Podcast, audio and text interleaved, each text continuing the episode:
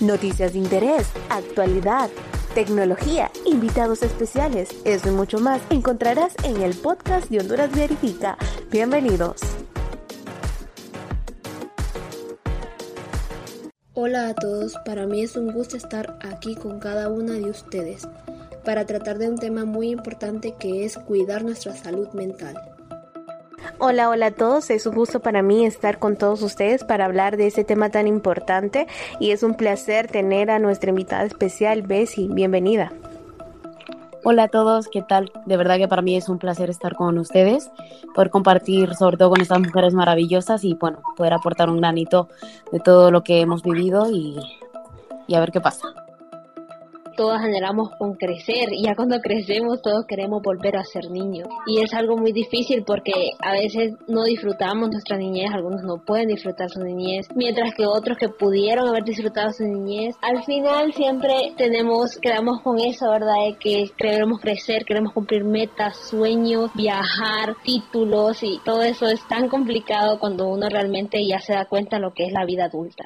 Totalmente. Yo creo que a todos eh, nos han metido en la idea de que el crecimiento, bueno, que a medida que la vida vaya pasando, esto va a suceder de forma lineal. Llegamos al momento y nos damos cuenta que esto tiene subidas, bajadas, curvas, vamos hacia un lado, luego la vida nos lleva hacia otro. Y aprender a gestionar todo este tipo de movimientos tan bruscos, porque suceden de forma muy rápida, eh, puede llegar a ser un reto muy, muy difícil. Y es ahí, pues lo que dicen ustedes, ¿no? Nos vemos ahí sin herramientas. ¿Y ahora qué hago? Esto de ser adulto no me está gustando. Bueno, joven, vaya. me está gustando. Y pues nos llenamos de incertidumbre, de sentimientos, pues no sé, ¿no? De angustia y, y, de mucho estrés, porque nos vemos ante una montaña enorme que ni siquiera sabemos por dónde empezar a escalarla. Porque claro, lo que decía la compañera Heidi, de que claro, queremos tener éxito, pero al mismo tiempo queremos tener mucha vida social, queremos viajar, pero esto es más bien una utopía, o bueno, es un poco difícil llegar a eso, creo yo. Y es que hay una línea muy delgada entre un sueño y un objetivo, eh, porque todos soñamos con ser exitosos, todos soñamos con ser millonarios, en algún momento lo hemos soñado, pero ¿qué tan eh, alcanzable es un sueño? Entonces hay que definirlo como tal, si es un sueño, un sueño o una meta, y plantearlo y construirlo a una meta o a un objetivo, porque los objetivos vendrían a ser los destinos que podemos alcanzar. Sin embargo, un sueño es algo que yo deseo, pero no siempre nuestros deseos se cumplen. Exactamente. A ver, es muy difícil, y tú lo has dicho muy bien, Karen, es muy, muy difícil eh, pasar como quien dice, como decimos, como decimos, perdón, en Honduras, del dicho al hecho. Hay mucho trecho.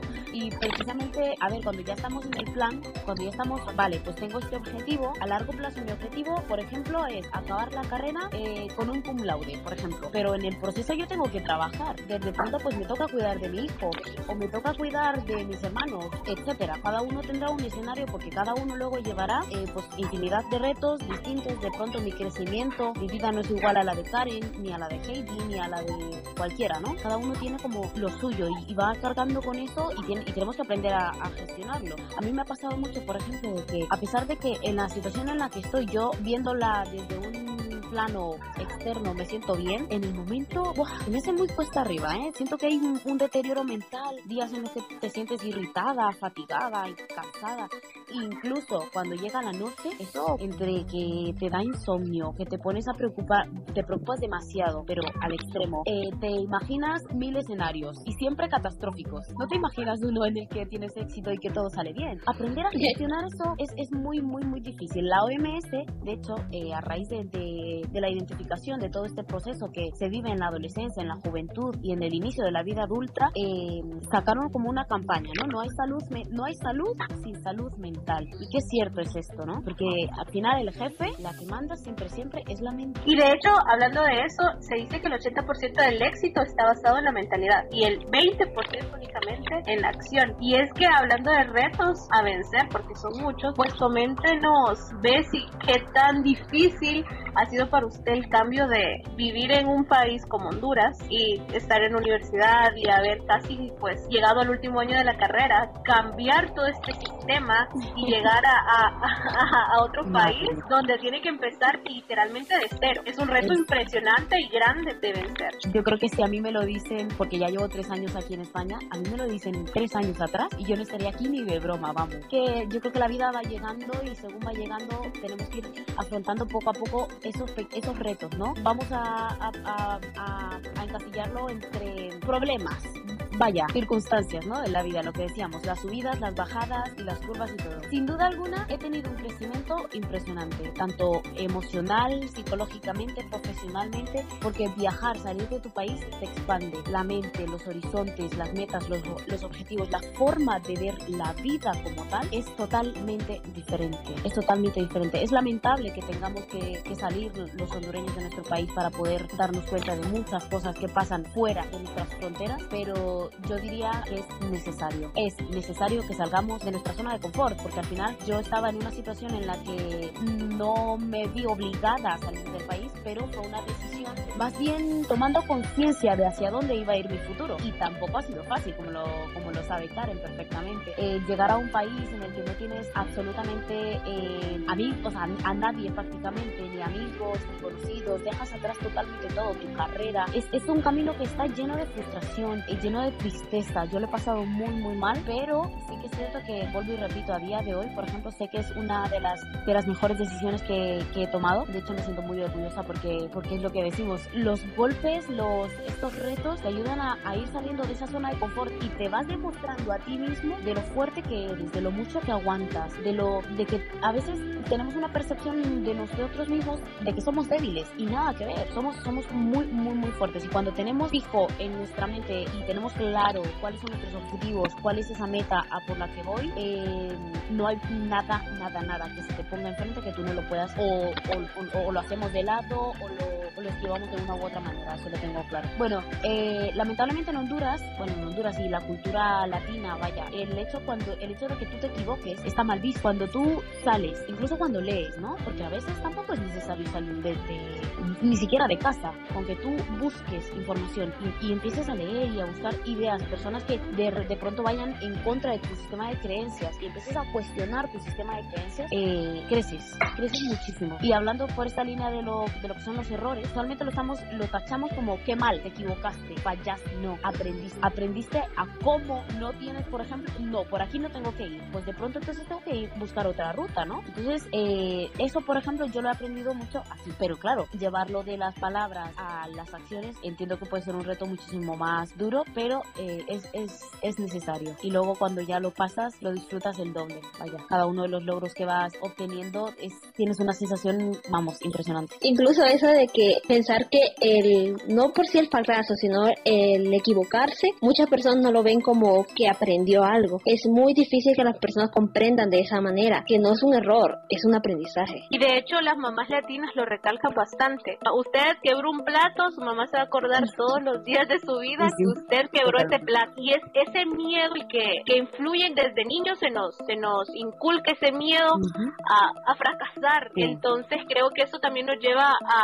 a, otro gran miedo, que es el miedo a no cumplir, el miedo a no llenar las expectativas de los demás uh -huh. y dejar de lado nuestras propias expectativas. Totalmente. Sí, es que es lo que decíamos, ¿no? Al final, el, el sistema de creencias que nosotros tenemos, y, y, me refiero mucho a nuestra cultura latina, porque al final es, es donde yo me crié. Y ahora, cuando llego aquí y veo este choque cultural, yo me doy cuenta de todo aquello de que dices, mmm, pues igual esto lo hicieron mal, o igual esto lo pudieron haber hecho mejor. Pero sí que es cierto de que eh, nuestra personalidad se forja, y ustedes lo saben, en los primeros años de vida, ¿no? Entonces, si de pronto yo a día de hoy pues soy muy insegura, eso tiene que ver todo con, con algo que pasó en mi infancia. Y Sigmund Freud, por ejemplo, cita, eh, se iba mucho pues a eso, ¿no? A, a, los orígenes de nuestra vida, a todo lo que pasaba en nuestra infancia. Era muy, él era muy, era defensor de que, de los impulsos biológicos y tal. Entonces, eh, lo que decía Karen, las mamás latinas, vamos, tienen un carácter impresionante, más fuerte, y eso, a ver, está muy bien, porque también nos enseñan a, a, a que la vida va a ser dura y que vas a tener que plantear levantarle cara y de que ponerte, ¿sabes? Porque yo siento que, por ejemplo, aquí a los niños se les, se les sobreprotege muchísimo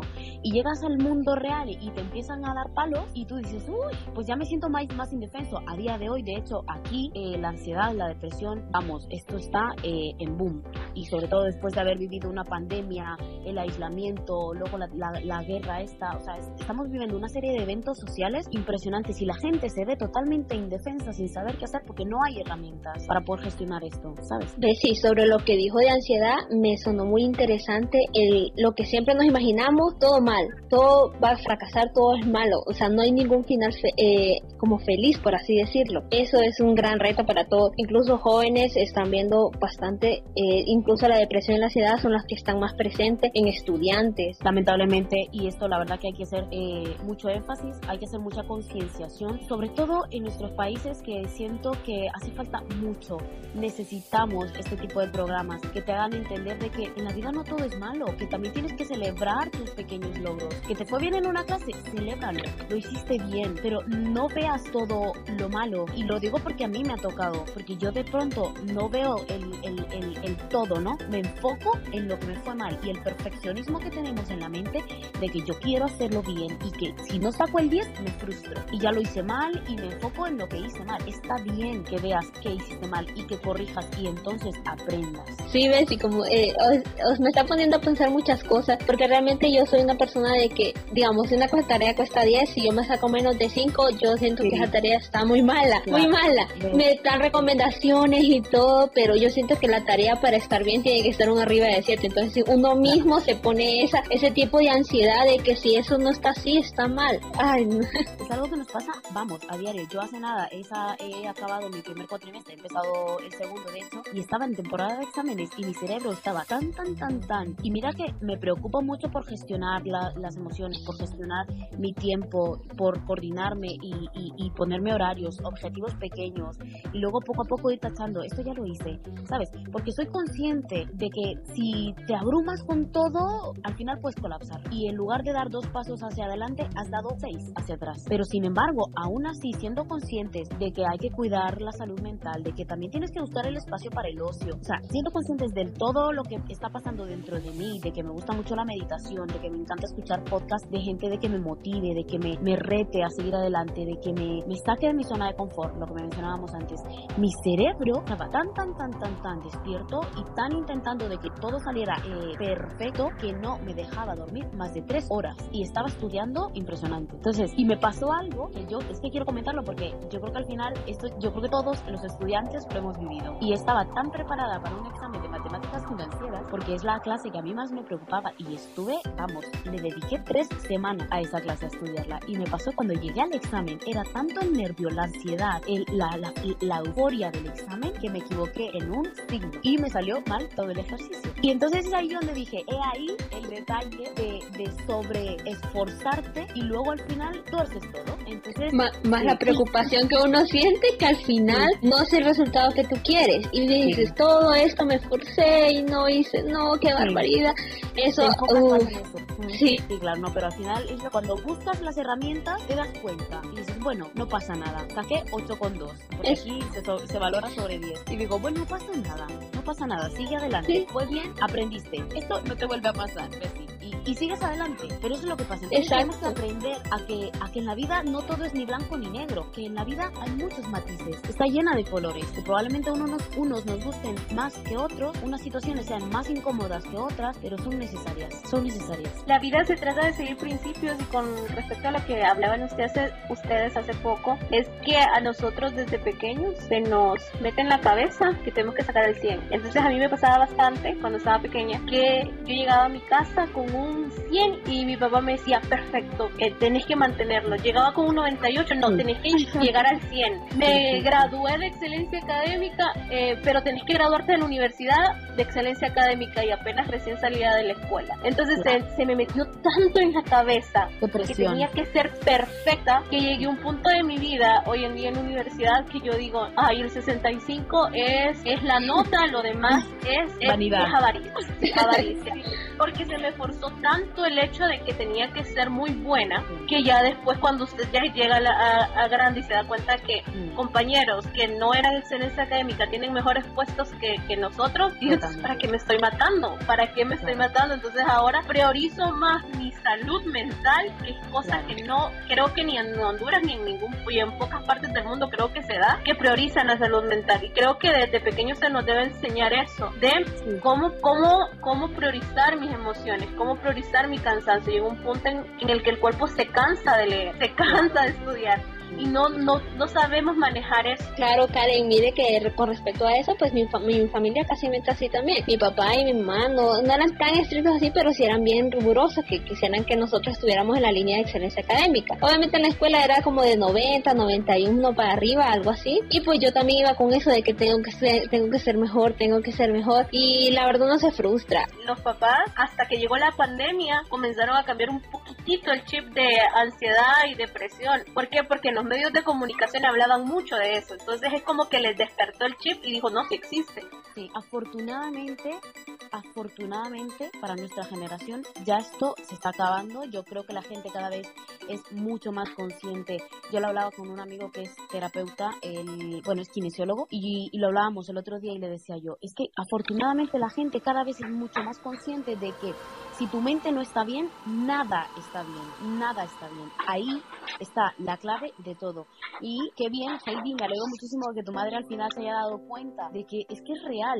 Y que bueno, de verdad que me alegro muchísimo que nuestra generación esto, esté haciendo este tipo de cosas para que la gente se dé cuenta. Porque hay mucha gente que incluso todavía no es consciente. Y vuelvo y repito, y dicen, es que la, gente, la generación de cristal, no, es que esta generación es consciente de que realmente es importante, es muy importante. Hay gente que está mal y no reconoce el problema. Y cuando tú no eres consciente de que hay un problema, entonces no buscas una solución. Y por ende se desencadenan infinidad de problemas que van incluso al, al suicidio. Y eso es lo que tenemos que evitar a día de hoy. Es demasiado importante que demos facilidades a la gente, herramientas para gestionar las emociones negativas. Que la vida es, va a estar totalmente llena de piedras.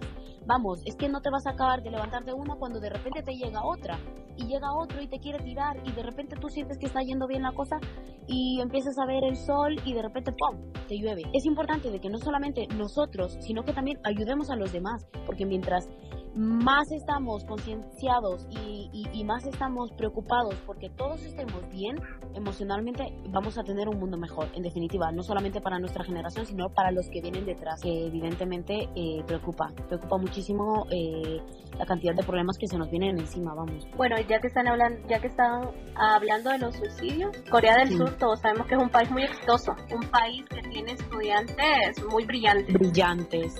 el año pasado eh, fue el año en donde más suicidios hubieron en Corea del Sur. La tasa de suicidios de Corea del Sur está en 24.6 por ahí. Claro. Y seguido únicamente de Lituania y Eslovenia. Aquí nosotros no miraríamos estos países como grandes potencias que todos podemos vivir, incluso allí. Claro, en Eslovenia, Pero, por favor, que, vamos, está, económicamente está muy mal. Eslovenia. Entonces, entonces son los tres países donde más suicidios hay y son países, pues como les llamaríamos, primermundistas. Entonces creo que esto nos ataca a todos, desde los pobres, o sea, la depresión y la ansiedad no, no se va, no, va a fijarse si usted tiene o no tiene dinero. va a atacar cuando tenga que atacar, cuando nosotros nos sobreexplotemos, porque esto llega a un nivel de sobreexplotación. Entonces es, un desencadenante, porque nos están enseñando cómo hacer eh, jóvenes eh, eh, súper productivos, pero para una economía, vamos, de que, que, tú entre más trabajes, mejor. ¿Y en qué momento tú tienes espacio para ti, para cuidar de ti, para quererte a ti? Entonces, eh, nos están metiendo en la cabeza de que somos meramente un, un, número más que tiene que producir y producir y producir. Este capitalismo no, nos, nos va a acabar, capitalismo que cada vez va tirando más hacia otras partes. Pero bueno, eh, Karen, quería comentar algo con lo que has dicho del primer mundo. Suiza yo tengo una amiga que vive en Suiza. Ella me comentaba que ganaba 5.000 euros. Y yo decía, madre de Dios, pero esta mujer, ¿qué hace con esa cantidad de dinero? pero claro, ella, por ejemplo, lo primero que hace cuando tiene vacaciones es correr a España. Corre hacia aquí, porque incluso el clima en este tipo de países que es tan frío, hay mucha gente, mucha, pero muchísima gente sufre de depresión, de ansiedad y la tasa de suicidios es que es impresionante. Y es gente que tiene una cantidad de dinero que uno dice, pero lo tienen todo, porque nos han metido en la cabeza que el dinero lo es todo. No. Y ahora yo lo he llegado a entender, porque yo también he llegado a, a, trabajar full time. Entonces, y claro, digo, vale, ok, mm, estoy ganando dinero, estoy trabajando mucho, y en qué momento yo tengo espacio para gastar ese dinero. Y suena muy tonto, y tampoco es que soy millonaria, pero necesito un espacio de ocio también. Necesito desconectar. ¿Y cuándo soy feliz? ¿Y cuándo soy joven? ¿Y cuándo salgo de viaje? Necesita vivir la vida. Claro, exacto. Y eso, y eso nos lleva a que la vida se nos está yendo. Yo siento que ayer tenía 18 y hoy ya tengo 23. Totalmente. Y no, sé en qué momento pasaron esos 5 años. No sé en qué momento se me fueron esos 5 años. Culpo al COVID, sí, lo culpo a veces. Digo, fue el COVID. me robó dos años. Siglo. Esto sí que es el robo del siglo, ¿eh? Yo creo que todos estamos así incluso con las edades uno a veces mira que la, una persona tiene la misma edad que uno y hace mucho más cosas. O sea, uno queda, ¿y cómo estoy haciendo? Ay, no. sí. Yo que de hecho quería hablar de eso. El daño que nos ha llegado a hacer las redes sociales. Es un arma de doble filo. Tanto las redes sociales como el internet es un arma de doble filo. Porque por un lado te enriquece de una forma fabulosa porque a un clic tú tienes cualquier tipo de información y a día de hoy si tú te quieres formar en lo que te quieras formar con un eh, con una búsqueda y sabiendo depurar de la información evidentemente que te sirve y que no tú podrías perfectamente vamos especializarte en lo que quisieras pero pero las redes sociales también han hecho mucho daño muchísimo daño porque todos somos perfectos en Instagram porque en LinkedIn todo el mundo tiene la mayor experiencia del mundo. Vamos, es un pro en todo lo que hace. Y claro, llego yo, por ejemplo, que de pronto estoy pasando una mala racha, estoy de bajón, mm, siento que todo está gris en este momento y yo veo que fulanito se está yendo de viaje, fulanita ya se está casando, está comprometida con una pareja que Dios, es el hombre perfecto, ¿no? y para nosotras las mujeres, que lo hablábamos con Karen, que sentimos que tenemos el doble de presión. Tanto es que esta sociedad nos vamos, no sé. Y eso también, gracias a Dios, estamos como evolucionando en ese sentido, pero la mujer mm, ha tenido un papel muy secundario en la sociedad. A día de hoy, gracias a la evolución, estamos eh, comprendiendo a las mujeres, de, estamos entendiendo nuestro poder, somos conscientes de lo fuertes que somos, de lo poderosas que somos y, y, bueno, eso. Pero bueno, me estoy yendo por otro lado, a lo que iba. Las redes sociales eh, al final sirven de escaparate de perfección, porque nadie publica cuando está mal, nadie publica cuando todo te está yendo, todo se está yendo por la borda, nadie lo hace. Todo el mundo publica cuando es feliz. Y cuando alguien está mal y se mete a Instagram y lo mira, lo primero que se fija es que todo el mundo es perfecto, todo el mundo tiene el cuerpo perfecto, todo el mundo tiene la vida perfecta y tú empiezas a cuestionarte porque me pasó mucho a mí y una de las cosas que mmm, recomiendo a todo el mundo que haga es que se dé un periodo de descanso de redes sociales, desintoxicación de redes sociales. Lo he hecho y yo, yo he llegado a estar un mes entero sin saber absolutamente nada de nadie más que de mi vida, preocupándome por el ahora, por el yo. ¿Qué me está pasando? Estoy siendo consciente de lo que está pasando dentro de mí. Sin importarme lo que está viviendo fulanito, me sirves de inspiración. Eh, pero entonces llega un punto en el que uno tiene que decidir trabajarse a sí mismo.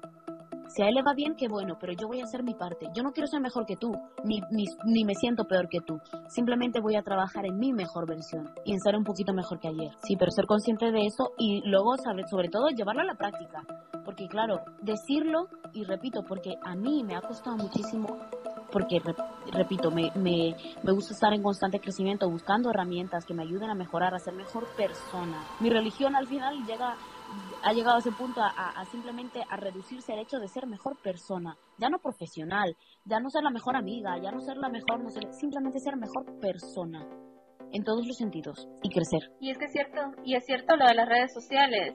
Y sucede mucho que cuando todo el mundo está bien, pues el me encanta no falta, el me encanta hipócrita y en el fondo la envidia, y en el fondo la envidia. Pero si alguien está mal, y pone que se siente triste y que quiere hablar con alguien, nadie le ayuda y lo que hacen es comenzar a burlarse. y comienzan a burlarse de que quiere llamar la atención y quizás la persona está pidiendo ayuda a gritos y nadie le presta atención, pero si él está bien, uy, me, me encanta hipócrita, nos falta. Entonces siento que a veces somos dobles caras. Cuando estamos, cuando una persona está bien, ay, sí, es, es mi amigo o lo conozco, pero cuando la persona está mal, hay que se las arregle sola. Entonces creo que en ese en eso pues eh, las redes sociales pues influyen bastante, influyen bastante y al punto de que las personas llegan a por lo mismo para evitar que la gente diga que ay mira ese está llamando la atención, entonces dicen mejor no voy a publicar nada, porque así nadie sabe nada y yo resuelvo solo y dentro de unos días voy a estar bien.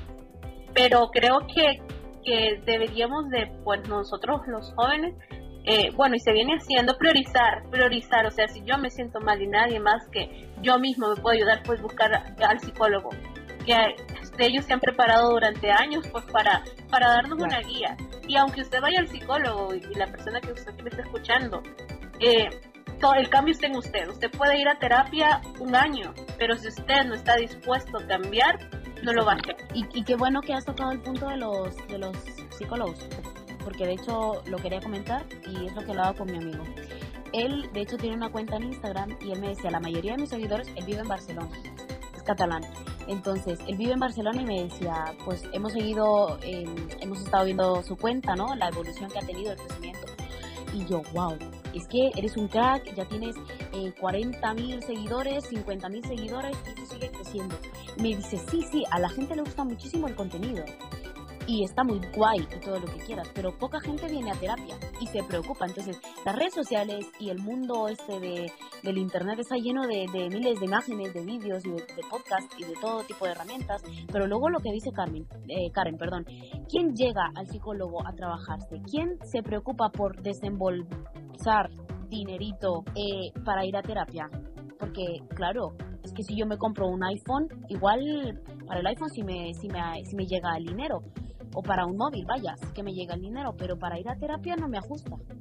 Entonces, ojo, ojo que una imagen, por ejemplo, sí que en algún momento cuando el problema eh, es pequeñito y, y, se puede gestionar de pronto con que alguien te diga algo, con que, con que tú leas algo y eso te haga clic en la cabeza, está genial. Pero luego, mm, ojo, hay cosas que se van acumulando, se van acumulando y de pronto pasa una cosa chiquitita y tú te derrumbas, vamos a decirlo así, pero en realidad, vamos, que, que, gracias a Dios también eso cada, cada vez se ve más de que la gente en realidad ya no le importa la edad, que va viviendo por la vida, cumpliendo sueños y ya está, nada más. Todo es un proceso en el cual vamos poco a poco aprendiendo a soltar. Y qué bueno, qué suerte, Karen, encontrarte con una persona así en el camino que te haya dicho, pasa esto.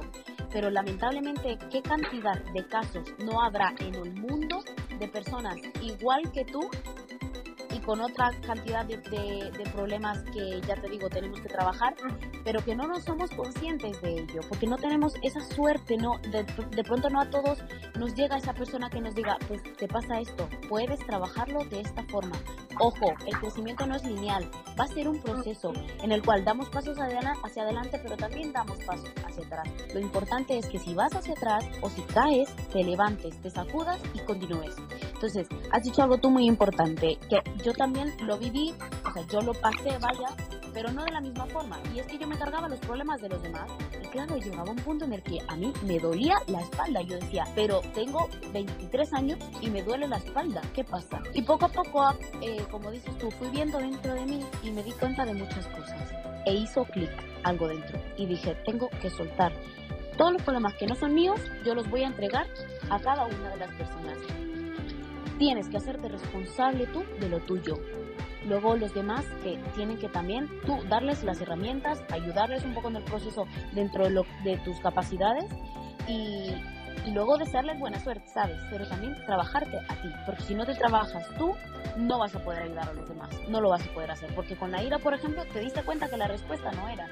De pronto siempre hay una mejor forma, ¿no? Hay otro camino de, de pronto que se pueda llegar mejor, con un mejor ambiente, de, vamos, llegar Y, me pudo haber sacado de un montón de problemas, porque yo, o sea, como les digo, o sea, lo estoy diciendo de la forma más sincera del mundo. Si se alguien tiraba un lápiz, yo tenía que pelear con esa persona porque tiró ese lápiz, porque a mí me incomodaba el hecho de las, que las personas existieran o que cometieran un error. Claro, y entonces todo eso, todo eso, en ese momento. y, ajá, y en ese momento yo decía, no, es que yo, yo tengo la razón. Llegaba un punto donde yo siempre me cerraba que yo tenía la razón y quizás, pues, yo cada quien ve la, vida de una perspectiva distinta. Lo que para alguien es anaranjado puede ser para mí rojo. Y no porque esa persona lo mire diferente es que significa que está mal. Entonces creo que es importantísimo la salud mental y el poder controlar nuestras emociones. Yo me peleaba con licenciados en la universidad y a mí no me importaba, a mí no me importaba si yo me reprobaba, yo, yo necesitaba pelear aunque sea por un punto, ay, me bajó un punto, cualquiera le, le, daría igual. No, yo tenía que pelear por ese punto porque no estaba bien mentalmente. injusto yo tenía, ah, yo tenía esa herida de injusticia en mi vida. Entonces yo quería salvar a todo el mundo, pero no me, no me olvidaba de salvarme a mí porque el meterme en problemas con otras personas me llevaba a, caer mal y, poco a poco pues eso se va trabajando. Exactamente, sí, sí. Y qué importante pues eso, identificarlo a tiempo, ¿no? Porque Exactamente. Identificarlo y aceptarlo, ¿ves? Y porque hay muchas personas que le dicen, o sea, tienen la, eh, ¿cómo se puede La posibilidad de encontrarse con personas que la ayuden, que estén dispuestas a ayudar, pero ellos no aceptan. Ellos están erróneos, están cerrados, que no, que no y que no. Y eso es un gran problema también, porque tratarlo... Ah, Claro, es lo que decíamos anteriormente. Cuando no eres consciente de que tienes un problema, entonces no vas a poder trabajarlo. Así es. Así no puedes, porque todo el mundo puede estar alrededor tuyo, dándote ánimos, intentando llevar al psicólogo, todo lo que quieras, brindándote la, la, cantidad de herramientas inimaginables y poniéndote todas las facilidades. Si tú no lo quieres hacer y no eres consciente de ello, ahí no va a pasar nada. Vas a no hay progreso de nada. Sí, exacto se queda estancado. Exactamente. Yo quería, pues, bueno, eh, ir enfocando un poco por, por aquí por donde vamos. A mí, en estos momentos tan, tan duros, en los que parece que el sol nunca va a salir, una de las cosas que me ayudó para estas personas que de pronto se estén sintiendo identificadas con alguna de las las palabras que ha dicho pues Karen o Heidi o yo, eh, a mí decirte pues un poco dentro de mi experiencia lo que me ha ayudado, ¿no? En esos momentos en los que yo decía, pero es que ¿cómo voy a caer yo en una depresión? Lo veía absurdo, lo veía lejano, pero yo ya puedo decir a día de hoy que yo estuve en una depresión, que me dieron episodios de ansiedad muy, muy en el cual me hiperventilé, en el cual yo subí de peso impresionante, en el cual yo me vi totalmente destruida, emocionalmente destruida. Entonces, a partir de ahí, yo quiero, bueno, pues eso, dar algunas, algunas, algunos, no sé si llamarle consejos, ¿no? Pero bueno, un poco lo que me, lo que me sirvió a mí, lo que me ha ayudado y lo que al final me ha hecho más fuerte, ¿no? Lo que me ha ayudado a, a seguir creciendo.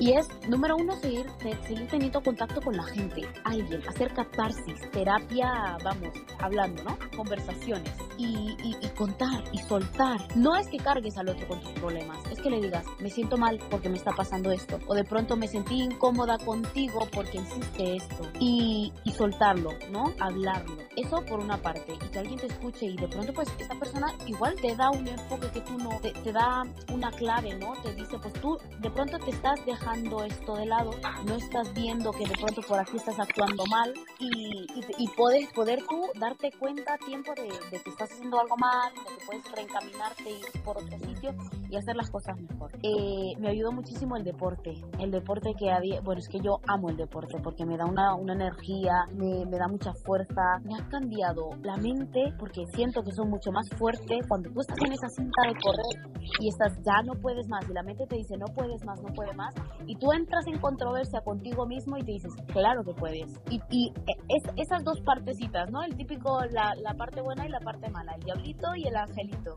Y ver que tu angelito puede más que la parte mala, eso es brutal. Y tú dices, ¿ves? Cuando acaba, ¿ves como si podía? Eso es, es, es impresionante. Los buenos hábitos, eh, tanto en la alimentación, en el deporte, para mí han sido, mm, vamos, clave totalmente. Buscar tiempo para el ocio, tiempo para mí. Ver una película en Netflix, que tengo tantas cosas pendientes, vale, me organizo. Eh, vale, pues voy a hacer esto, lo tacho. Qué placer tachar algo de la lista. No sé si a ustedes les pasa, pero a mí me da un placer impresionante tachar. Lo tengo hecho. Entonces me voy a ver un episodio de mi serie favorita. Me voy a ir a tomar un café con mi amiga. Voy a ir al cine. Me voy a comprar esto. Me apetece mucho. Eh, mira, me pasó algo muy curioso. Saliendo de pandemia, me sentí tan, tan, tan fatal y estaba en un momento terrible de mi vida en eso, en ese momento en el que te sientes en, a, a tres metros de profundidad en un hoyo que nadie te puede salvar. Salí de pandemia y yo lo primero que dije, yo siempre he tenido el sueño de saltar en paracaídas. Cogí un viaje y me fui a Barcelona a tirarme en paracaídas. y así lo mejor. Qué declarado, ¿verdad? Es como, ay, libre. y me sentí eh, luego al acabar tan, tan, tan, tan, tan agradecida conmigo misma, conmigo misma, por haberlo trabajado y por haberlo hecho. Entonces nadie se va a preocupar por ti, nadie te va a venir a salvar, te salvas tú, tú eres tu superhéroe. Tú no estás para salvar a nadie más, primero a ti, priorízate a ti, sé egoísta, porque no está mal. Nos han enseñado que, que tenemos que salvar a todo el mundo, como decía Karen, y yo al final, yo al final, porque tienes que ser humilde. No, no, tú eres tu prioridad. Y cuando tú te hayas trabajado vas a estar en la capacidad de ayudar a otros. Mientras tanto, no. Entonces, eso, descansar, descansar. Qué importante es descansar. De verdad que dormir, aunque parezca tonto, por ejemplo, aquí lo de la siesta, en Europa se lo toman muy en serio y está comprobado de que la siesta ayuda muchísimo, ¿eh? Porque de pronto llevas varias horas ya de te levantas prontito, vas a trabajar, haces esto, pa, pa, pa, y vas acelerado por la vida y un parón, descansar 20, 30 minutos, dormir, te despiertas con muchísima más energía, te despiertas fresco, vas y vuelves a iniciar, reinicias a por la segunda parte del día. Entonces, aunque te digan qué flojo eres, ¿eh? ¿Cómo duermes? Me estoy priorizando, me estoy dando mi espacio para mí, descansando, queriéndome, cuidando. Y luego eso, fijar objetivos cortitos, ir tachando esas cosas. Esto está hecho, esto ya lo hice, esto ya lo hice. Y cuando tú veas, de pronto vas a haber cumplido un, un, objetivo ya más largo, ¿no? Más, más a mediano plazo. Fijo objetivos a corto plazo, luego veo que ese a corto plazo sumado al otro que iba a corto plazo, hicieron el de mediano plazo. Y el de mediano plazo más el otro hizo el de a largo. Y de pronto te ves ya y te sientes con ese Lo hice, lo logré. Y si no lo lograste, pues entonces me reencamino, reconduzco hacia otro, busco otra ruta, ¿no? Y voy por ahí. Y, todo este tipo de herramientas que, que son de fácil acceso no te han funcionado, entonces busca ayuda profesional, invierte, porque eso es una inversión, no es un gasto. Invierte en ayuda profesional, acudiendo a un psicólogo, a un terapeuta, eh, vamos, un profesional que ya te, ya te vea, pues te ayude, ¿no? Y te guíe, lleve de la mano, pero eso.